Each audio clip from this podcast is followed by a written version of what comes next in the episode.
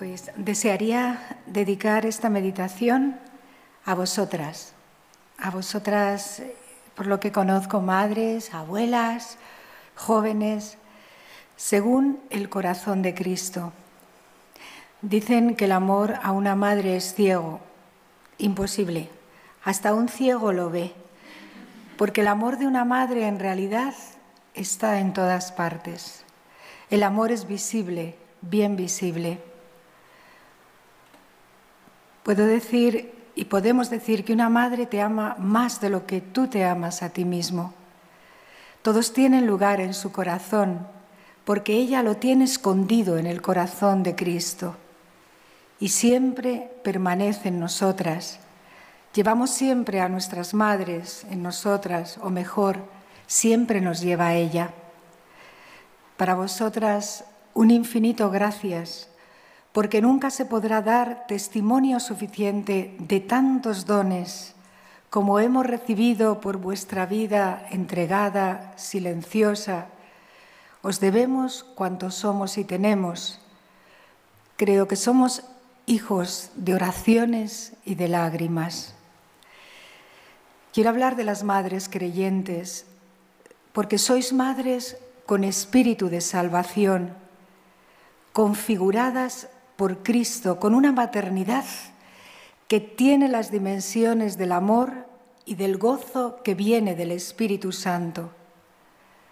Una madre creyente que no teme sufrir dolores de parto hasta ver a Cristo formado en sus hijos. Si con San Pablo podemos decir, ¿quién enferma sin que enferme ella? ¿Quién cae sin que ella se eche a temblar? ¿Quién tiene fiebre sin que ella la sienta? ¿Quién desmaya o desfallece sin que ella desfallezca?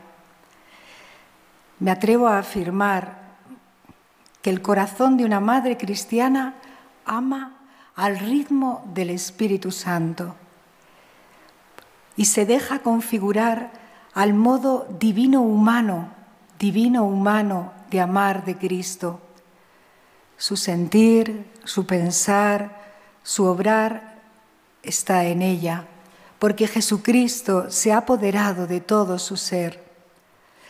Una madre creyente que al estar tan ocupada en las cosas del Padre va lentamente tejiendo un cálido hogar.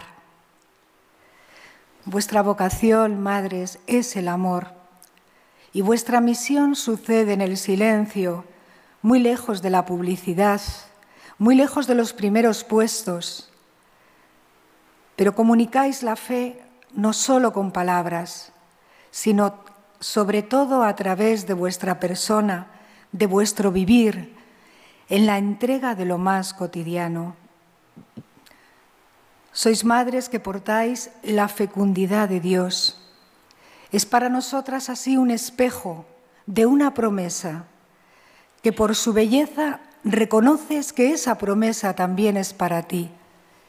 En nuestra juventud el mayor don es ver vidas cumplidas, en rostros muy sencillos, pacificados, cuya plenitud atrae y a la vez inquieta y puede desarmar en los hijos hasta las más furiosas rebeldías. Al corazón tan sediento no se le engaña y por eso al ver una mujer creyente, el mayor anhelo es ser mujer, esposa, madre, según el designio de Dios, que es el único que calma y colma la sed de felicidad. No hablar del rostro de, de una madre es casi imposible, pero hoy me voy a detener en las lágrimas de nuestras madres en la fe, con el sentir entrañable de nuestro gran San Agustín. ¿Habías tú de despreciar, escribía, las lágrimas con que mi madre te pedía no oro ni plata, ni bien alguno frágil y mudable, sino la salud de su hijo? ¿Habrías tú, digo, de despreciarla y negarle tu auxilio? De ningún modo, Señor. Antes estabas presente a ella y tú la escuchabas. y hacías lo que te pedía en el modo y tiempo señalado por tu providencia. Todos sabemos que las lágrimas de una madre son imborrables, que quedan cinceladas y dibujadas en su rostro. Son lágrimas mudas, serenas, pero que expresan mucho más que las palabras. Su llanto rebosa sentimientos muy hondos, jamás lloran por sí mismas. No conocen las lágrimas caprichosas, vacías o superficiales. Sus lágrimas cuentan una historia de vida con aquellos que aman. ¿Y dónde se encuentra la fuente de estas lágrimas? ¿De dónde nacen? Nos preguntamos. Nacen de lo más profundo y secreto de la fuente del amor. Brotan de una fuente trinitaria que emana y corre en sus entrañas porque son lágrimas de alianza con el Señor, con aquel a quien pertenecen. Las lágrimas de una madre vienen directamente de Dios y a Él vuelven. Sí, vosotras, madres, madres orantes, prolongáis las lágrimas de Jesús, prolongáis las lágrimas de Jesús. Dios sigue llorando en esta tierra. Su misericordia inagotable nos sigue por todos los caminos en los que nos desorientamos y perdemos la vida. Porque habéis hecho vuestra y hacéis la misión de Jesús. Es voluntad de mi Padre que no se pierda ni uno solo de los hijos que me has confiado. Así, con infinita paciencia, día tras día, oráis y esperáis hasta que Dios pueda recoger a todos los pródigos y estrecharlos contra su corazón. Permanecéis firmes en la certeza de que no puede perderse un hijo de tantas lágrimas. Pero entonces, ¿qué lloraron las lágrimas de Jesús y qué siguen llorando? Las lágrimas de Cristo son las lágrimas de Dios que llora sobre nosotros. Cuando el Maestro avanzaba en solitario hacia la pasión, apenas divisó Jerusalén, su ciudad amada, rompió a llorar. Un llanto contenido. No eran precisamente la ciudad de la paz que él hubiera deseado ver. Jesús, sollozando, se dirige a ella, a su amada, con palabras maternales y tiernas. ¿Cuántas veces he querido reunir a tus hijos como una gallinita reúne a sus polluelos bajo sus alas y tú no quisiste? ¿Cuántas veces y tú no has querido? Frente a la insistente voluntad salvadora de Dios, la insistente negativa del hombre. Solloza, ¿qué más pude hacer por ti, ciudad amada? Si al menos hoy comprendieses el designio de Dios, yo reservaba para ti un designio de plenitud, de ternura, de prosperidad, de fecundidad, y ahora te encuentro deshabitada, cercada por el enemigo, reducida a ruinas.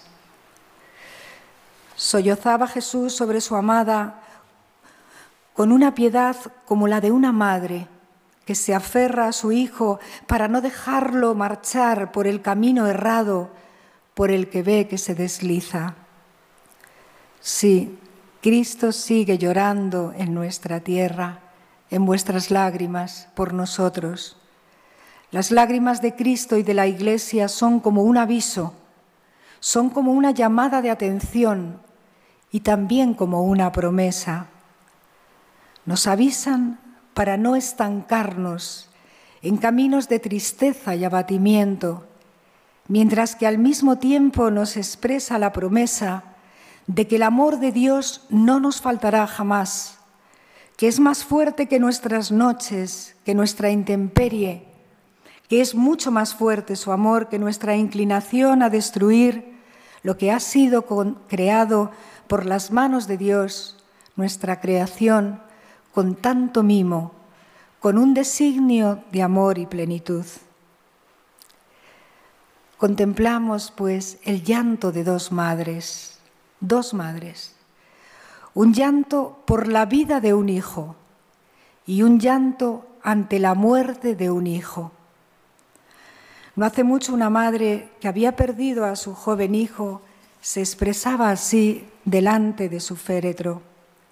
Hijo mío, ¿me perdonarás alguna vez? ¿Sabrás disculparme que no pude yo salvarte? Te he fallado, hijo mío, te he desamparado. Soy yo quien debía estar en tu lugar. Solo puedo quererte de esta forma tan inútil e impotente. Tú estás solo ante la muerte y yo no puedo acompañarte, hijo mío. No encuentro salida, no puedo retroceder en el tiempo, no puedo mantenerte vivo.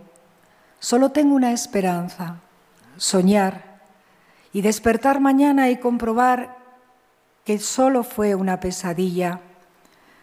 Pero, pero la realidad me impide soñar, no puedo ni engañarme. Yo también desapareceré bajo la tierra contigo. Una parte de mí va a ser sepultada para siempre. Una madre ama mucho. El hijo muerto convoca el duelo de aquella mujer que lo contuvo en su seno. Esta escena presenta un dolor desgarrador, porque el auxilio materno topa con sus límites. Es grande, pero topa con sus límites. Y en la última hora, sin la esperanza que da la fe, la muerte quiere hacernos creer obstinadamente que todo se acaba aquí. Yo pensé, ¿quién recoge las lágrimas de esta madre? ¿Quién puede consolar su quebranto? ¿Quién puede aliviar tanta soledad? Ciertamente que en su proceso de duelo podría ser ayudada por la compañía de quienes la aman, pero nadie podrá hacer desaparecer ni dar un sentido a este dolor. Dicen que el dolor por la pérdida de un hijo es el más indescriptible e intenso que uno puede vivir. Dicen quienes lo han vivido que es un dolor devastador, al que acompaña un estado de shock, una pérdida inconcebible, insustituible, irreprasable, Incluso en nuestro idioma no existe una palabra reservada para quienes ven morir a sus hijos. Las personas que pierden a sus cónyuges se llaman viudas, quienes pierden a sus padres se llaman huérfanos, pero el dolor de los padres que pierden a un hijo no tiene nombre. Todo el ser de una madre se resiste a aceptar haber sido madre como algo efímero. El hijo otorga sentido a la vida de la madre, el hijo hace madre a la madre y su pérdida sacude su identidad. No hay consuelo humano. El dolor dura para siempre porque el amor es para siempre. Pero ¿cuántos padres tienen un temor casi enfermizo a la muerte de sus hijos? Pero en verdad nos preocupamos de transmitirles el sentido auténtico de la vida? Por eso, esto nos lleva a hablar de una doble maternidad que es fascinante. Mi madre me engendró en la carne y en el corazón, afirmó San Agustín. Nos habla de una doble maternidad al recordar a su madre Mónica. Me alumbró en la carne para nacer a la luz temporal y me engendró en el corazón para nacer a la luz eterna. Había criado a sus hijos dándoles a luz tantas veces cuantas veía que se desviaban de Dios. Una mujer en dolores de parto. En el orden natural lloramos con todo el ser la muerte física de un hijo, pero quienes han acogido el don de lágrimas de fe lloran en vida por sus hijos. Aunque esto queda oculto y hasta es incomprensible e incluso irrisorio para quien no conoce el don de Dios. ¿Cómo llorar por un hijo si está vivo? ¿Cómo podría entender una mujer que llora la muerte física de su hijo, las lágrimas de la madre de San Agustín? ¿Qué lloraba Mónica? se preguntaría una madre en duelo por su hijo recién muerto. Santa Mónica lloraba con entrañas desgarradas por el hijo que aún estaba vivo. Permaneciendo en el corazón de Dios, veía el corazón de su hijo Agustín y veía en verdad cómo estaba Agustín. Y lo describe así. Mi madre, tu sierva fiel, lloraba en tu presencia por mí mucho más de lo que lloran las madres la muerte física de sus hijos. Gracias a la fe y al espíritu que le habías dado, ella veía mi muerte. Y tú la escuchaste, Señor. La escuchaste y no mostraste desdén por sus lágrimas, que profusamente regaban la tierra allí donde hacía oración. Tú la escuchaste porque mi madre no cesaba día y noche de ofrecerte en sacrificio por mí la sangre de su corazón que corría por sus lágrimas. Tu sierva fiel me lloraba delante de ti como a un muerto que había de ser resucitado y me presentaba continuamente en las andas de su pensamiento para que tú dijeses como al hijo de la viuda, joven, a ti te digo, levántate, y reviviese y comenzase a hablar, y tú lo entregases a su madre. Y fue tras este texto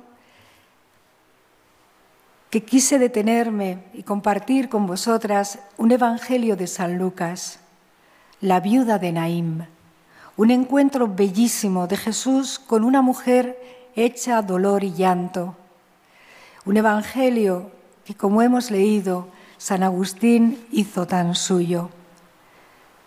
Dice así Lucas 7:11. Sucedió que a continuación se fue a una ciudad llamada Naim e iba con sus discípulos y una gran muchedumbre. Cuando se acercaba a la puerta de la ciudad, sacaban a enterrar a un muerto, hijo único de su madre, que era viuda, a la que acompañaba mucha gente de la ciudad. Al verla el Señor tuvo compasión de ella y le dijo, no llores. Y acercándose tocó el féretro, los que llevaban se pararon y Jesús dijo, joven, a ti te digo, levántate. El muerto se incorporó y se puso a hablar y Jesús se lo dio a su madre. El temor se apoderó de todos y glorificaban a Dios diciendo, un gran profeta se ha levantado entre nosotros. Dios ha visitado a su pueblo, Dios ha visitado a su pueblo. Sucedió en una ciudad. Jesús, Dios, se hace presente en un tiempo y en un espacio muy concreto. Los discípulos se mirarían aquel día asombrados porque ¿Por qué el maestro quería ir a Naín? Ningún discípulo vivía allí, no lo habían escuchado. Naín estaba situada al pie del monte Tabor y era una ciudad importantísima. Pero para llegar desde Cafarnaún, que estaba Jesús con sus discípulos, hasta Naín tuvo que caminar ocho o nueve horas. La iniciativa es de Jesús. Los discípulos callan porque van comprendiendo que siempre hay una razón escondida en el corazón del Padre y que se revela a su enviado Jesús. En cada paso, en cada milagro, Jesús se entregaba enteramente a formar a sus discípulos. Y se le ve ahora preocupado por lo que les espera a los suyos. Es como si le invadiese a Jesús por adelantado el desconcierto que van a sufrir en la pasión. Y Jesús, que conoce lo escondido del corazón de los suyos, sabe que los discípulos solo conciben la resurrección como ausencia de cruz, ausencia de sufrimiento, alegría sin sufrimiento. Sin embargo, ellos ven que Jesús no se aleja jamás del sufrimiento, es más, se adelanta a él. porque no existe amor sin dolor. Quien ama, sufre por la persona amada. Y Él ha querido sufrir hasta el final porque ha amado hasta el extremo, hasta el fin. Con sus hechos y milagros quiere fortalecer el ánimo de sus discípulos, quiere irles abriendo paso a paso a la pasión, quiere hacerles entender que los sufrimientos de esta vida no son sufrimientos de agonía en Cristo Jesús, no son sufrimientos que conducen a la muerte, que son dolores de alumbramiento que conduce a vida nueva, a ver el rostro de Dios. Es necesario volver a nacer y la vida del hombre es ver a Dios. Jesús mismo en la última cena toma la imagen de la mujer con dolores de parto para evocar así que el sufrimiento no queda en sí, sino que hay que mirar la alegría que después da traer una vida al mundo. Hoy quiere ayudar a los discípulos y a esta muchedumbre a penetrar en el misterio pascual. Amar es pasión, muerte, resurrección. Así, cuando se acercaba a la puerta de la ciudad de Naín, se da un encuentro de dos cortejos el cortejo fúnebre de una madre en duelo y el cortejo de la vida, Jesús, sus discípulos y una muchedumbre que los sigue. Dos caminos se cruzan, salen unos, entran otros, se encuentran la vida y la muerte. Una comitiva sigue a un muerto sin esperanza y la otra va detrás de una vida sin fin el cortejo de la muerte va a un lugar a las afueras de la ciudad, porque la ciudad, grande, importante, ayer como hoy, no soporta la vergüenza de ver a sus muertos y saca fuera de su civilización cualquier atisbo de inutilidad o de muerte. La ciudad se concibe como un lugar de progreso, de ciencia, de tecnología, de grandes, en definitiva, de capacidades humanas que tratan de superar todos los límites. Pero he aquí que el límite de la muerte las ciudades no consiguen suprimirlo.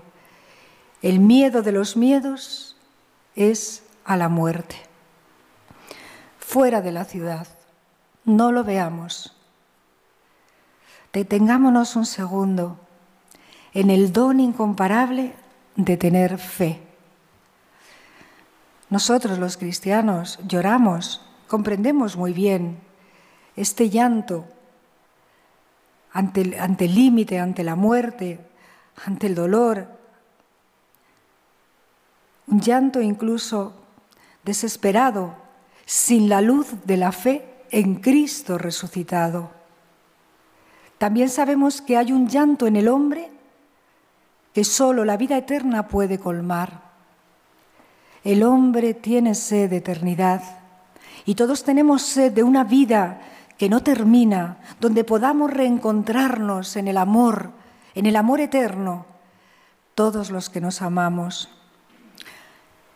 Los cristianos sabemos que el hombre, lo sepa o no, lleva inscrita en su creación una promesa de vida eterna, de bienaventuranza, de luz, de paz y de comunión eterna. Por eso Jesús, al ver a la mujer con este llanto, tuvo compasión de ella. Los pasos de Jesús son interrumpidos y tuvo que detenerse ante aquel gemido, el llanto hondo de una mujer que traspasaba el corazón de Dios. Es el grito de una madre. Le acaban de arrancar el hijo de las entrañas y Cristo se conmueve profundamente. El grito de nuestros corazones quebrantados no cae en el vacío, siempre cae en su corazón. Jesús se adelanta en el amor y quiere consolar a esta mujer que se lamenta sin esperanza alguna. Nunca antes la había visto, a la mujer de Naín, pero se dirige a ella con paso firme y sereno, como si nadie la conociese mejor, de forma más completa y decisiva. Y esta mujer, que no ve salida alguna a su sufrimiento, porque ha perdido a su marido y ahora también ha perdido a su único hijo, había puesto toda, toda su esperanza en el hijo y ahora se siente sin pasado ni futuro. Verdaderamente es una escena desgarradora la que están contemplando los discípulos y la muchedumbre. No sabe ni qué decir la mujer, no tiene palabras, no dice nada, no reza nada, no implora nada, no reclama nada, ni siquiera sabe qué podría desear.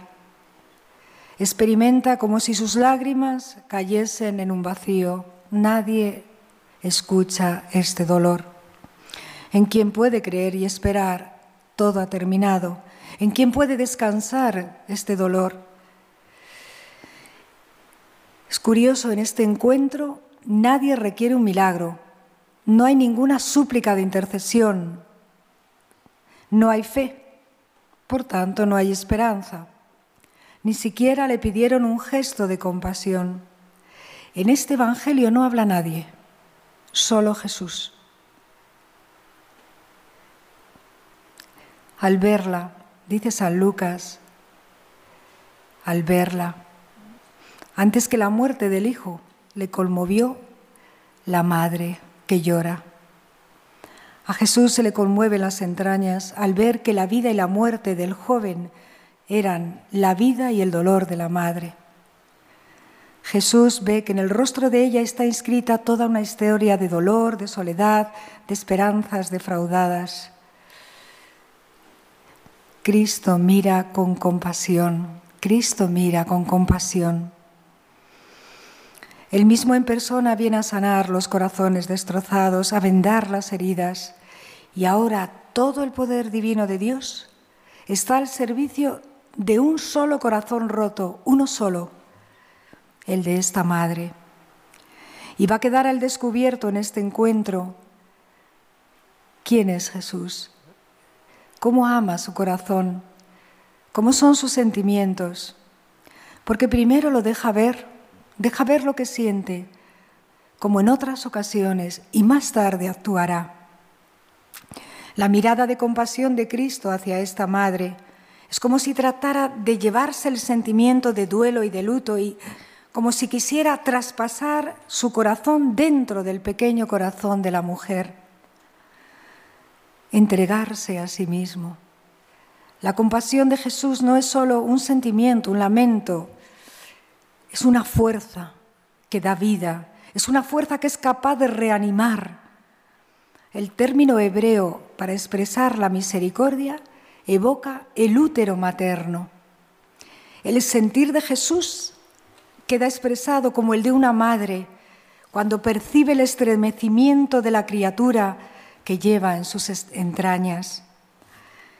Y Él, que creó nuestro corazón, ¿cómo no va a comprender el dolor del corazón de una madre. Por eso le dijo, no llores.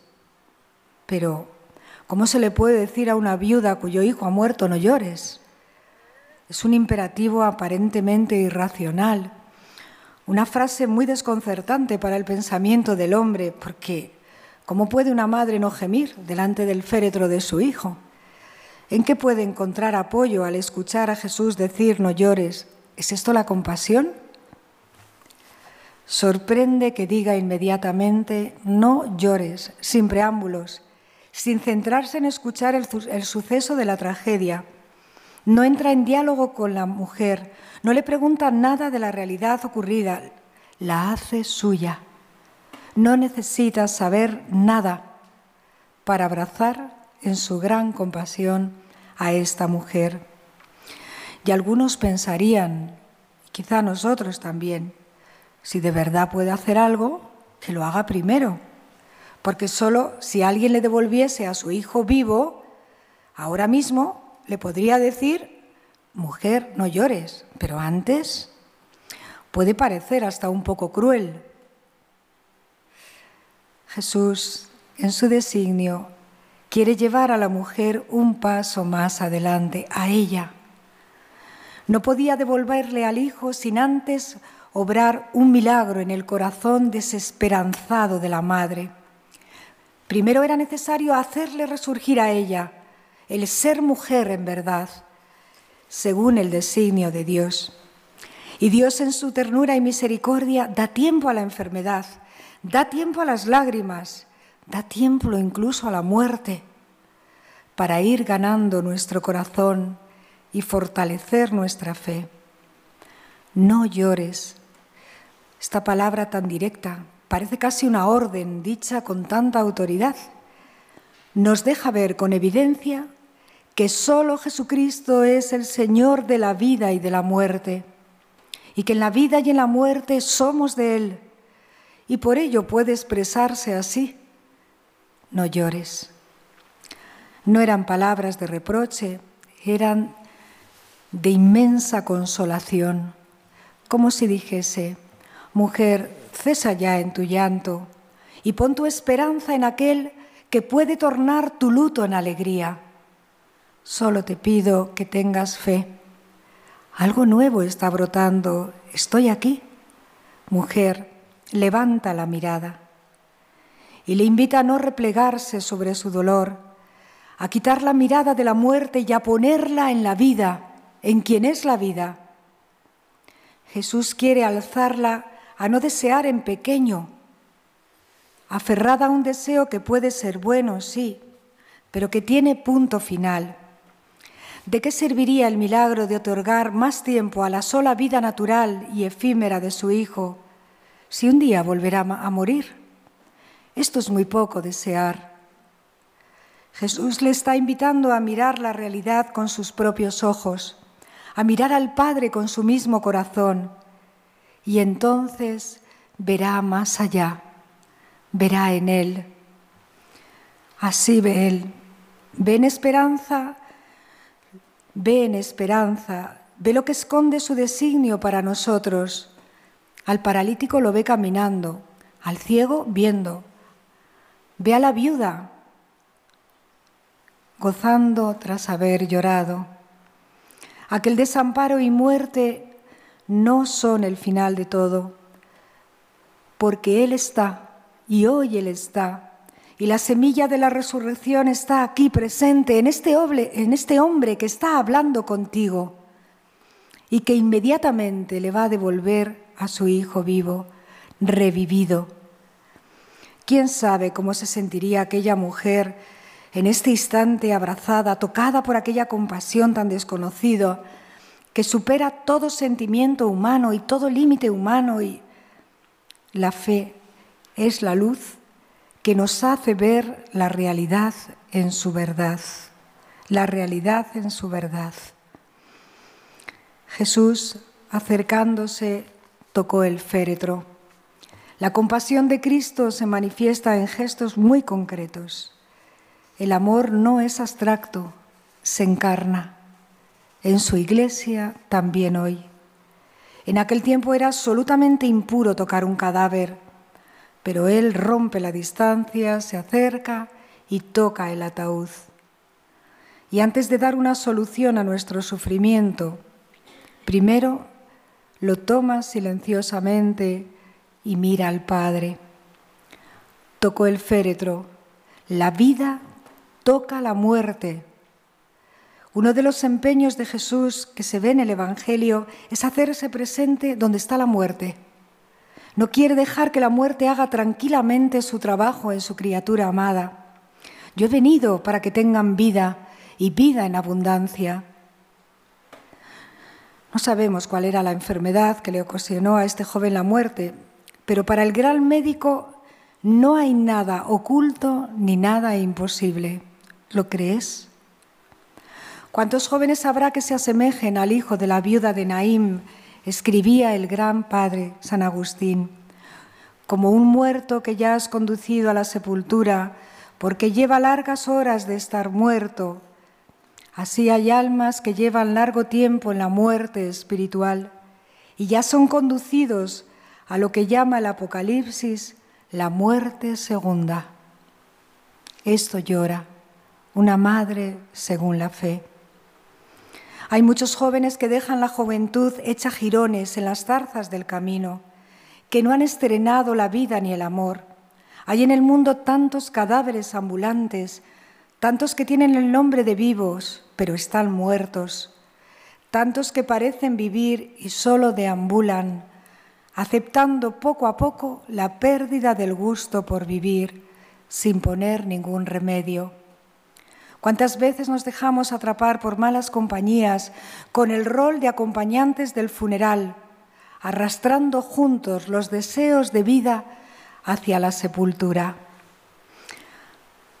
Tomo unas palabras de Claudel que para mí expresan esta realidad fuertemente.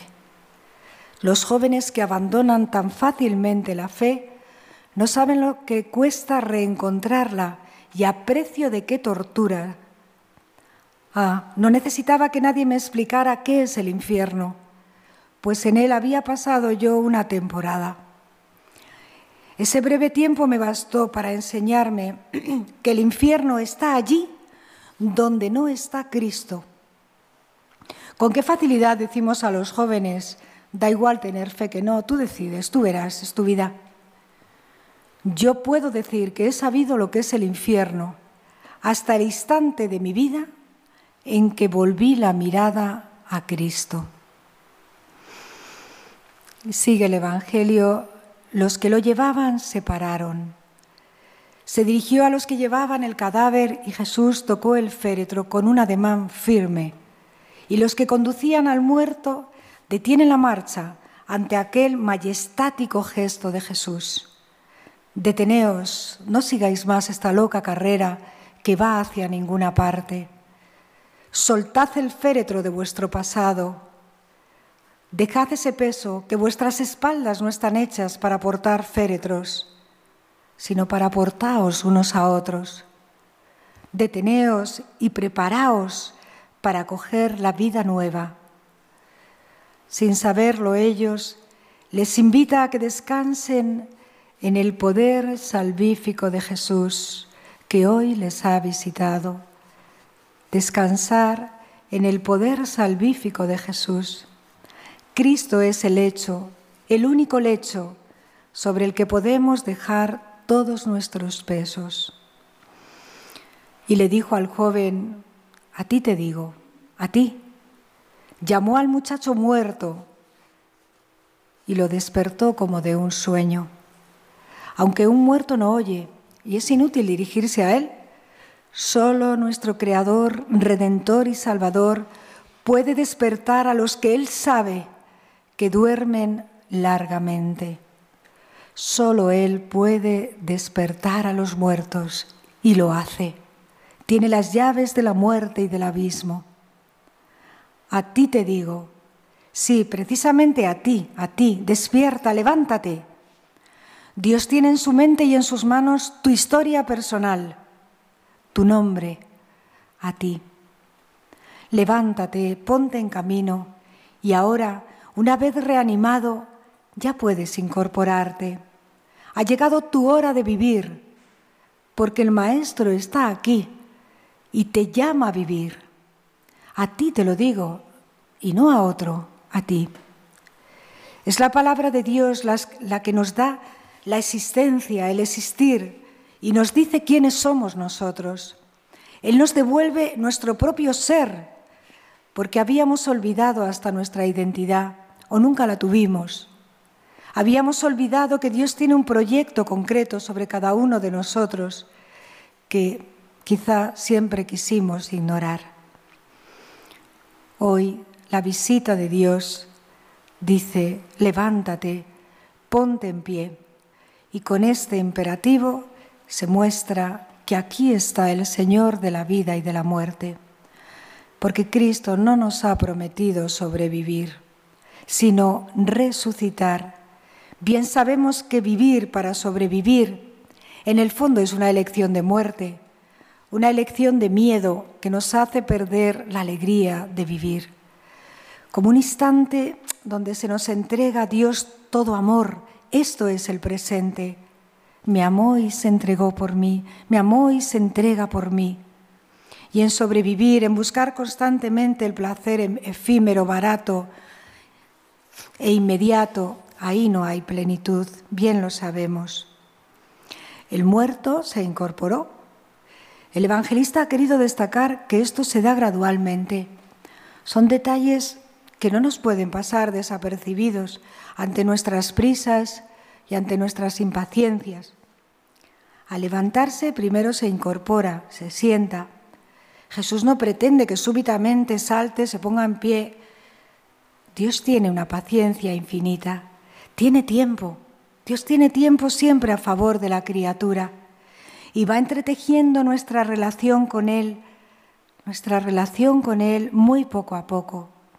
Va seduciendo y ganando nuestro corazón, comprende nuestras dudas, y lo va ganando al ritmo de nuestro frágil latir.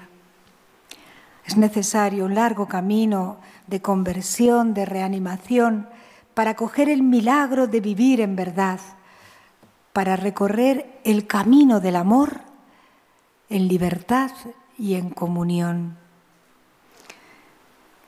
Dice el Evangelio que empezó a hablar.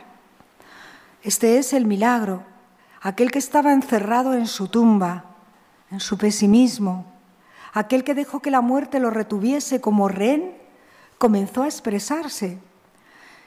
Y cuando pensaba que diría este joven al ver el rostro de Jesús, pues, ¿cuánto me has amado? Esta sería la primera palabra. ¿Cuánto me has amado? Un hombre que tiene conciencia de haber estado muerto, y ve el rostro de la vida y del amor, solo sabe que es amado, de que, le debe todo a su poder recreador y exclamaría, gracias Dios mío, que te debo mi existir, que tú eres la vida de mi vida, la palabra, el ser, el movimiento, la salud, la fuerza, que yo no soy sin ti, no soy sin tu beso de resurrección, sin tu espíritu, sin tu aliento de vida. Jesús Solo le mira a él. Levántate. ¿Qué tumba te retiene ahora? En tu nombre ninguna, Señor. Todo es obra del amor. Todo está preparado por Él para dar un salto vital hoy, aquí y ahora. Hoy puedes estar de nuevo en un paraíso, en el único que de verdad anhelas. Y Jesús se lo dio a su madre, la frase de las frases. Se lo entregó a su madre en un acto de ternura y de confianza. En esta entrega todo está dicho y dado. No hace falta añadir más palabras. Le confía el Hijo renovado, renacido, y le invita a ella y a su Hijo a confiar en el poder de Dios que están viendo. La finalidad de la resurrección del Hijo de esta mujer trae no solo consuelo, sino la salvación de esta madre. Hoy ha llegado la salvación a su casa, porque el verdadero milagro de este Evangelio creo que fue la reanimación del corazón de una madre, cuya esperanza solo estaba puesta en su Hijo. Un aldabonazo de resurrección para aquella mujer, un golpe fuerte para ella. Del gesto de Jesús, ella misma y el joven reciben su identidad verdadera de madre y de hijo. Ahora sabe quién es Dios, quién es ella y quién es el Hijo. Y solo Jesús podía darle la identidad. Y recibe la verdadera maternidad en el momento que toma a su Hijo de manos de Jesús, su Hacedor y Creador porque hay un amor eterno que precede nuestra vida y ha querido que su Hijo exista. Solo se comprende el valor de un don si se conoce al donador. Para saber que este Hijo es un don, es necesario conocer al donador.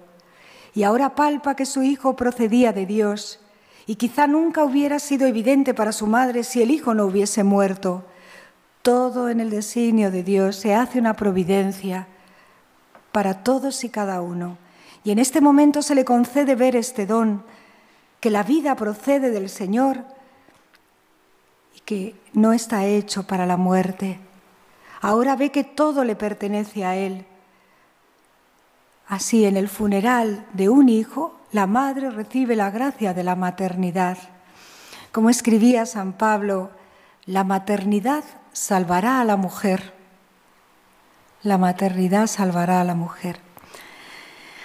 Y esta es la conclusión que el evangelista confía a las voces del coro de Naín. Todos sobrecogidos, dando gloria a Dios, decían, Dios ha visitado a su pueblo. Entienden que aquel beneficio es de todos y para todos, que la visita de Dios es de todos y para todos, y vuelven a casa con la certeza de que Dios está allí. Ellos iban a un funeral. ¿Qué, ocurre con la visita de Dios? Ante la pujanza de vida manifestada en Cristo, queda evidente que tras la visita de Dios, el cortejo fúnebre se convierte en un acompañamiento de fiesta. Sobrecogidos, daban gloria a Dios diciendo, nos ha visitado, nos ha visitado. Este es el signo evidente del cambio que trae la fe a una vida. De un cortejo fúnebre a una vida en esperanza y en fiesta. Esto es la fe. Esta es la vida con la visita de Dios. Y desde el seno de Dios Padre ha enviado a Naín su misericordia entrañable. Y, y, en pura gratuidad nos da a su Hijo cada día en la Eucaristía la misericordia entrañable que entra en nuestras entrañas y nos forma. Y aquellas gentes se convirtieron en apóstoles al ver tal milagro y difundieron la fama del prodigio no solo por toda Judea, sino también necesitaron por todas las comarcas vecinas. Jesús resucitado ha vencido y vence, ha destruido la muerte con su propia muerte y devuelve la victoria a los que estaban en los sepulcros. ¿Lo crees? Solo os pido que tengáis fe. En Naín se cierra la puerta del reino de la muerte y queda abierta hacia el reino de Dios. Dios nos visita. Levántate. La última palabra en nuestra vida la pronuncia el único que es nuestro alfa y omega. Y acabo con una pequeña confidencia. Creo que no es casualidad que el Señor me hiciera nacer un 27 de agosto el día de Santa Mónica. Por eso hoy no puedo sino hacer memoria viva de mi madre Carmina, que me transmitió la vida y la fe, el don de la vida en el Espíritu.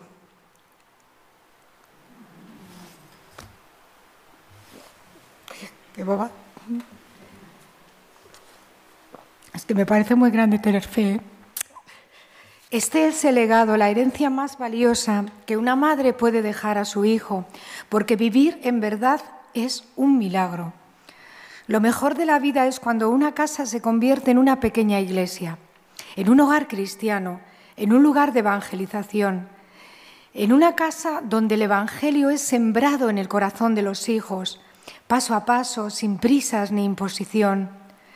Cuando se ve el brillo humilde de una mujer, del amor que se anhela, entonces sobran las palabras y eres imantada hacia la verdad. Creo que mi madre fue mi primera formadora, a pesar de que no tenía un ideal de, de formación ni lo pretendía. La entrega maternal, suavemente, sin yo saberlo, me preparaba para la vocación a la que Dios me había designado, la vocación consagrada. Todo estaba al servicio de la misión que de Él he recibido y por la que le estaré eternamente agradecido. Solo queda el amor. Yo antes no entendía las lágrimas de mi madre. Me daban rabia y me parecían un poco exageradas sus oraciones. Casi nunca entendemos en el momento sus palabras, ni sus lágrimas, sino más tarde. Quizá cuando rompes por fin a llorar por el arrepentimiento y tanto tiempo perdido. Es necesario escuchar y reescuchar una y otra vez a lo largo de la vida las palabras de, nuestra, de nuestras madres en la fe. ¿Quién no ha dicho en alguna ocasión, como mi madre me decía, oí decir a mi madre, esto confirma que han sido para nosotros palabras de sabiduría en el arte de vivir. madres catequistas, formadoras, religiosos, religiosas, madres sencillas. Por eso, yo sé que hay muchas madres todavía que estáis angustiadas porque vuestros hijos se encaminan todavía por senderos equivocados. Creo que no hay mayor dolor para una madre que ha educado a su hijo en el amor y en la fe, no verle aún en el camino, pero no os desalentéis. Santa Mónica arrancó el milagro y lo arrancaréis. El Maestro nos dice, en el mundo tendréis pruebas, pero ánimo, yo estoy con vosotras, yo he vencido y nuestra es su victoria. Sí, porque también conocéis la experiencia preciosa, como escribía Santa Teresa Benedicta de la Cruz, que ninguna alegría materna se puede comparar con la felicidad de encender la luz de la gracia en la noche del pecado. La doble maternidad es la mayor felicidad que una mujer puede conocer. Suplicamos por vosotras, madres, abuelas, jóvenes, que perseveréis en vuestra misión de esposas y madres, manteniendo firme la confianza en Dios y aferrándoos a Él con perseverancia en la oración, porque por nuestra vocación vemos que la enfermedad de nuestra época en los jóvenes se debe a que falta una verdadera maternidad. Hay mucha tristeza porque vemos tantos hijos que se sienten huérfanos y lo expresan, sin puntos de referencia, sin casa, tantos. Por eso, madres, madres orantes, os necesitamos. No os desaniméis, son tan necesarias hoy vuestras manos juntas. Bienaventuradas vosotras que lloráis, porque recibiréis el mismo consuelo de Dios con que nosotros somos consolados. Que María, Madre de todas las madres, os estreche en su regazo y os conceda su tierna y misericordiosa maternidad a vosotras. Y nosotras desde nuestra vocación también de madres, también vuestras, porque somos madres de madres también un poco en esta vocación virginidad, maternidad. Cada día descansamos vuestros afanes en el regazo de la bella pastora. Muchísimas gracias, que el Señor os bendiga. Amén.